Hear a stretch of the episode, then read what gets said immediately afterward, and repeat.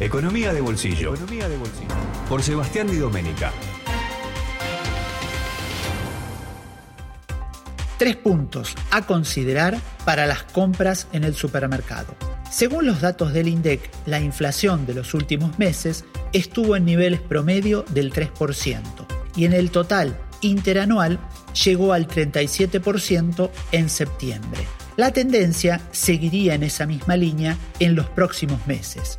Sin embargo, según datos del INDEC, las ventas en los supermercados han experimentado un importante ascenso. La suba de precios en los productos de la canasta básica complican la economía de todos y plantean la necesidad de aprovechar al máximo los pesos disponibles. ¿Qué consideraciones se deben tener en cuenta para comprar de la manera más conveniente en el súper? ¿Qué factores se pueden observar en el contexto actual de programas y diversificación de oferta para lograr ese objetivo? A continuación, tres aspectos para tener en cuenta a la hora de elegir productos. 1. Descubrir otras marcas. La ley de góndolas ha permitido el ingreso de muchas marcas a los locales de más de 800 metros de las grandes cadenas. La normativa obliga a que estén disponibles para el comprador productos de 5 fabricantes por cada categoría. Ese requerimiento le abrió las puertas a pequeñas y medianas empresas y a representantes de la economía social o familiar. En un contexto de gran concentración de productores de alimentos en muchos rubros, elegir estas marcas, que en la mayoría de los casos son pymes regionales, puede ser una buena alternativa para obtener precios convenientes y diversificar alternativas.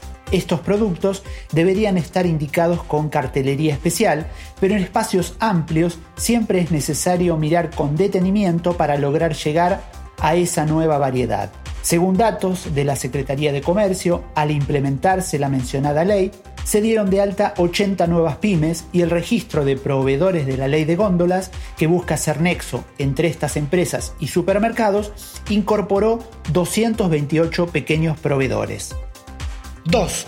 Descubrir los productos de otras marcas. La normativa que le abrió la puerta a muchas marcas pymes o que amplió el espacio que tenían disponible, sumó una nueva variedad de productos a las góndolas de los supermercados. Relevamientos de la autoridad gubernamental indican que las pymes, al ganar territorio para ofrecer su producción, incorporaron más de 800 nuevos productos a esos canales de venta. Hay que recordar que tal como marca la nueva norma, ningún grupo empresario debe ocupar por categoría más del 30% de espacio de venta en góndola. 3. Evitar productos similares de precio superior. Por último, en este contexto de salarios exigidos y precios en ascenso, será clave hacer valer al máximo los programas gubernamentales con relación a precios. Más allá de las discusiones macroeconómicas que generan, los compradores deben aprovechar los precios cuidados, congelados o acordados. Pero para poder aprovechar esas opciones convenientes hay que lograr encontrar los productos en la góndola y sortear posibles acciones engañosas de algunas empresas productoras. Una de estas es la de los llamados productos casi mellizos.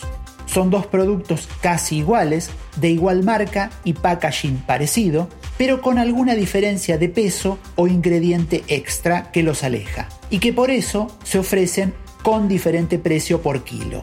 Son similares, pero no son iguales. Uno se encuentra en el listado de los precios del programa y el otro no.